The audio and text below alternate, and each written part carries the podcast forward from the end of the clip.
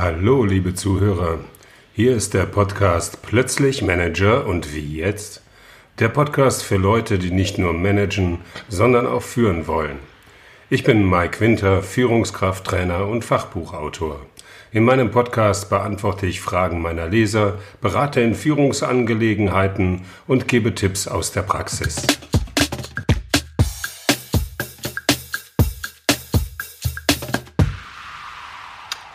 Heute in der dritten Folge meines Podcasts geht es darum, wie Delegation in einer vernetzten, digitalisierten Arbeitswelt stattfindet, wie sie sich verändert hat und ähm, welche Regeln dabei zu beachten sind.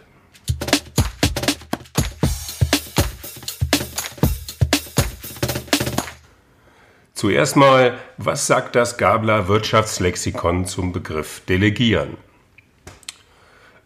Übertragung von Kompetenz und Verantwortung auf hierarchisch nachgeordnete organisatorische Einheiten, auch als Kompetenzdelegation bezeichnet. Der Delegationsgeber hat darauf zu achten, ob der Delegationsnehmer von seiner Kompetenz und Motivation her zur selbstständigen Erfüllung der zu übertragenden Aufgaben fähig ist. Konservativ betrachtet ist das richtig. In der Praxis sieht das nach meiner Erfahrung ein wenig anders aus.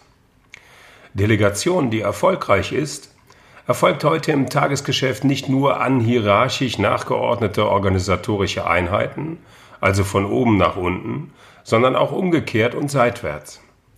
Wer mit seiner Arbeit heute erfolgreich sein möchte, muss die anstehenden Aufgaben den richtigen Stellen und Personen zuordnen. Zu den richtigen Stellen und Personen gehören nicht nur die unterstellten Mitarbeiter, sondern auch die Kollegen auf gleicher Ebene, Vorgesetzte und mit hoher Wahrscheinlichkeit auch Mitarbeiter und leitende Angestellte von Dienstleistern und Agenturen. Arbeiten Kunden mit, gilt es auch in dieser Richtung zu delegieren. Darüber hinaus halte ich es für wichtig, regelmäßig zu kontrollieren und nachzufassen, wo Delegationsnehmer mit ihrer Aufgabe stehen, wenn keine selbstständige Rückmeldung dazu erfolgt. Bei Parteien, die einer Führungskraft oder einem Projektleiter nicht direkt unterstellt sind, gestaltet sich das Delegieren immer noch sehr schwierig. Vor allem in solchen Fällen, wo die narzisstische oder psychopathische Prägung bei Personen sehr stark ausgebildet ist. Diese Menschen lassen sich in der Regel nichts sagen. Es ist in den meisten Fällen so gut wie unmöglich, Aufgaben direkt an solche Menschen zu delegieren. Sie werden nämlich nur dann tätig, wenn sie es für richtig halten und einen persönlichen Vorteil daraus ziehen können. Selbst werden sie sowieso nicht tätig, sondern delegieren Aufgaben, die gegebenenfalls von ihnen selbst zu erledigen wären, sofort an andere Personen. In ihrem Selbstverständnis halten sie sich für zu wichtig, um Aufgaben zu erledigen. Sie reden jedoch sehr gerne mit und greifen bestimmt ein, soweit es möglich ist und vom Projektleiter zugelassen wird. Eine kompetente Führungskraft muss sehr vorsichtig und subtil vorgehen, um solche Personen dazu zu bringen, Aufgaben anzunehmen, die nicht deren eigenen Profilierung dienen. Im besten Fall kann man auf Ressourcen dieser Leute zugreifen, muss sich jedoch klar darüber sein, dass dies eine spätere unangenehme Einflussnahme zur Folge haben kann. In der Zusammenarbeit lässt man solche Personen in wichtigen Projekten so weit wie möglich außen vor und unterrichtet bei Notwendigkeit lediglich über den Bearbeitungsstand, ohne allzu viel preiszugeben. Ansonsten hat sich das Thema Delegation stark verändert und sollte heute anders als im ursprünglichen klassischen Ansatz gedacht und gelebt werden. Die komplexe digitale Arbeitswelt bringt es mit sich, dass viele Personen mit Teilaufgaben und Teilverantwortungsbereichen an der Aufgabenausführung und Erfüllung gleichzeitig laufender Projekte beteiligt sind. In Firmen oder länderübergreifenden Projekten arbeiten Mitarbeiter von verschiedenen Standorten aus zusammen und tauschen sich nicht mehr unbedingt in ihrer Muttersprache miteinander aus. Die Kommunikation und der Grad der Vernetzung verändern sich. Das Delegieren erfolgt nach wie vor mit Zuweisung von Aufgaben, jedoch nicht mehr unbedingt direkt von oben nach unten. In modernen, gut funktionierenden Unternehmen und Abteilungen, in denen gut ausgebildete Menschen kooperativ und konstruktiv miteinander arbeiten, werden die notwendigen Aufgaben in gemeinsamen Besprechungen und Workshops im Dialog zwischen den Mitarbeitern und Vorgesetzten besprochen und untereinander verteilt. Hier weist der Vorgesetzte in den Projekten nicht mehr direkt an, sondern moderiert einen Arbeitsprozess, innerhalb dessen sich die beteiligten Mitarbeiter, Kollegen und Vorgesetzten die Arbeit selbst zuweisen. Dabei übernehmen Vorgesetzte in ihrer Verantwortung unterstützende Teilaufgaben. Ungeachtet der Hierarchie übernimmt jeder die Arbeiten, für die er in der gemeinsamen Auseinandersetzung mit allen Kolleginnen und Kollegen persönlich, fachlich und hinsichtlich seiner Funktion am besten geeignet ist. In der perfekten Konstellation sind die Arbeiten auch innerhalb der Funktions- und Hierarchieebenen gut und gerecht verteilt. Jeder leistet seinen Beitrag. Es wird nicht mehr einfach nach unten delegiert und man wartet auf die Ergebnisse. Und wie sind die Aufgaben dabei verteilt? Erstens, Vorgesetzte übernehmen übergeordnete Aufgaben, die zur Klärung der Situation beitragen und treiben das Projekt auf ihrer Ebene mit Kommunikation in den entsprechenden Gremien und bei entscheidenden Stakeholdern voran. Sie stellen die Mittel aus ihrem Budget bereit oder sorgen dafür, dass separate Mittel zur Verfügung stehen. Nach wie vor übernehmen sie die Kontrollfunktion, treiben die Beteiligten an, geben persönliche, fachliche und methodische Unterstützung und lösen eventuelle Konflikte auf. Sie sind jedoch eher fordernde Unterstützer als weisungsgebende Chefs. Unter anderem obliegt ihnen meist auch die Klärung von eventuell notwendigen Rechtsangelegenheiten und Kommunikationsfragen gegenüber Presse und Öffentlichkeit. Sie kümmern sich um den Rahmen des Projektes und stellen größtmögliche Sicherheit her. Über die direkte Beteiligung der Vorgesetzten wird die Geschwindigkeit erheblich erhöht. Entscheidungen können schneller, qualifizierter und mit höherer Flexibilität getroffen werden. Zweitens, die Projektmitarbeiterinnen und Projektmitarbeiter teilen die Aufgaben untereinander auf. Ihre Aufgabe ist es, die operativ anstehenden Arbeiten in den definierten Teilschritten zu erledigen. Sie stimmen sich darüber selbstständig untereinander ab, um während der Ausführung zeitnah Korrekturen vornehmen zu können.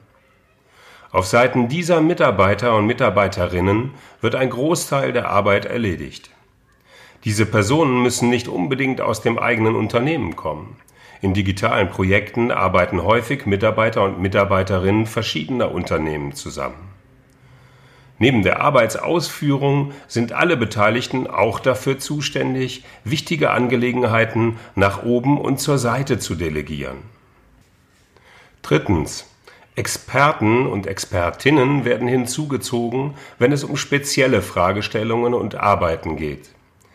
Sie kommen meist nur kurzzeitig dazu, um in fachlich anspruchsvollen Fragestellungen Hilfestellung zu leisten und temporäre Teilaufgaben zu erledigen. Zu den Experten gehören sowohl die Fachleute aus dem eigenen Unternehmen als auch externe Spezialisten von Beratern und Dienstleistern. Dementsprechend müssen die Aufgaben bei erfolgreicher Delegation den direkt beteiligten Personen aufgrund ihrer Fähigkeiten und Kompetenzen übertragen werden. Eine gute Führungskraft begnügt sich nicht nur damit, eine Aufgabe an jemandem aus der unteren Hierarchieebene zu übergeben. Vor Delegation müssen Überlegungen angestellt werden, wer für die anstehenden Aufgaben geeignet ist und welche Aufgabenschwerpunkte über die Hierarchieebenen auf die beteiligten Mitarbeiter, Kollegen und Chefs zukommen. Idealerweise findet ein Kick-off-Termin, ein Starttermin statt, in dessen Verlauf ein Projekt vorgestellt wird und die Beteiligten ihre Teilaufgaben besprechen und im Rahmen einer konkreten Zeitschiene gegenseitig aneinander vergeben. Der Kreis der Beteiligten muss so klein wie möglich, aber so groß wie nötig gehalten werden. Haltet Personen, die nur mitreden wollen, aber nicht zum Ergebnis mit ihrer eigenen Arbeit beitragen, vom Projektteam fern. Die Qualität des Ergebnisses hängt entscheidend von der Qualität der Delegation oder der Aufgabenübertragung ab. Dafür gelten beim Start eines Projektes aber auch später einfache Regeln. Nehmt euch ausreichend Zeit für die ersten Besprechungen, ganz besonders im ersten Termin. Gebt der Aufgabe einen Sinn und sprecht über die Bedeutung des Projektes und seine positiven Auswirkungen. Sprecht den Beteiligten euer gegenseitiges Vertrauen aus und stellt heraus, warum jeder mit seiner Expertise an Bord ist. Wenn möglich, stellt den Sinn für die einzelne Person heraus. Welche Vorteile hat jeder Einzelne? Was bringt seine Beteiligung am Projekt? stellt alle Informationen und Arbeitsmittel zusammen, die für das Projekt von Bedeutung sind, und legt fest, wer wo darauf Zugriff hat. Macht die Erwartungen an die Beteiligten deutlich, besprecht das Ziel, die Aufgaben und den Zeitrahmen. Es muss jedem klar sein, wie das Ergebnis aussehen soll korrigiert die Zielsetzung und auch das zu erwartende Ergebnis während der Bearbeitung immer wieder und informiert zeitnah darüber. Legt bei größeren Projekten konkrete Teilziele fest und identifiziert kritische Phasen. Besprecht, wie ihr die Ergebnisse in den Teilzielen überprüfen wollt und legt entsprechende Meilensteintermine an. Schafft klare Verantwortlichkeiten. Wer ist genau für was und zu welchem Zeitpunkt verantwortlich? Wer trifft in welchen Fällen welche Entscheidungen? Wer darf wem welche Anweisungen geben? Sorgt dafür, dass keine persönlichen Befindlichkeiten im Weg stehen und jeder unvoreingenommen von jedem die Aufträge entgegennimmt, die eine reibungslose Bearbeitung in seiner Teilaufgabe sicherstellen. Sorgt dafür, dass die Aufgaben dem Wissen und den Fähigkeiten des jeweiligen Auftragnehmers oder der Auftragnehmerin entsprechen. Nur wenn der Betreffende aufgrund seiner Ausbildung und persönlichen Anlage dazu in der Lage ist, sollte die Aufgabe übertragen werden. Sorgt dafür, dass jeder Beteiligte die Mittel hat, um seine Aufgabe erfüllen zu können. Nur wer das richtige Handwerkszeug hat, kann die Arbeit auch vernünftig ausführen legt fest, wer für das Berichtswesen zuständig ist und wie und wo die Beteiligten weitere Informationen ablegen.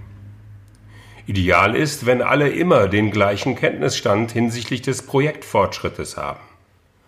Projekttools wie zum Beispiel Asana sind hilfreich, es kommt jedoch immer auf die direkte Kommunikation an. Aktive Kommunikation im Sinne von Bringschuld ist immer besser als passive Kommunikation über eine Hohlschuld. Der persönliche Kontakt geht immer vor dem schriftlichen Kontakt. Gerade wenn es um komplexe Projekte und komplizierte Zusammenhänge geht, ist eine Telco oder eine kurze persönliche Besprechung grundsätzlich besser als eine Mail. Wichtige Punkte sollten immer kurz persönlich besprochen werden. Ergänzende Infos könnt ihr danach schriftlich versenden.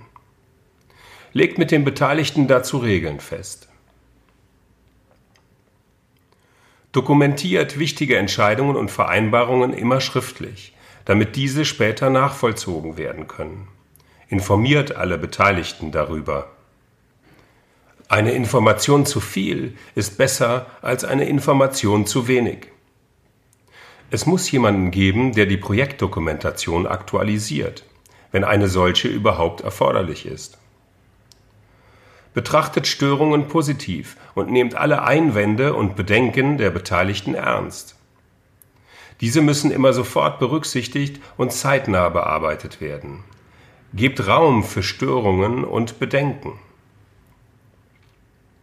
Stellt regelmäßige Termine ein, in denen ihr eure Ergebnisse reflektiert und herausfindet, warum es zu Problemen oder Verzögerungen in der Zusammenarbeit gekommen ist. Trefft euch zu Beginn eines Projektes in kürzeren Abständen, um euch operativ in der Bearbeitung im Tagesgeschäft zu verbessern und euch operativ abzustimmen. Kommen wir zum Schluss.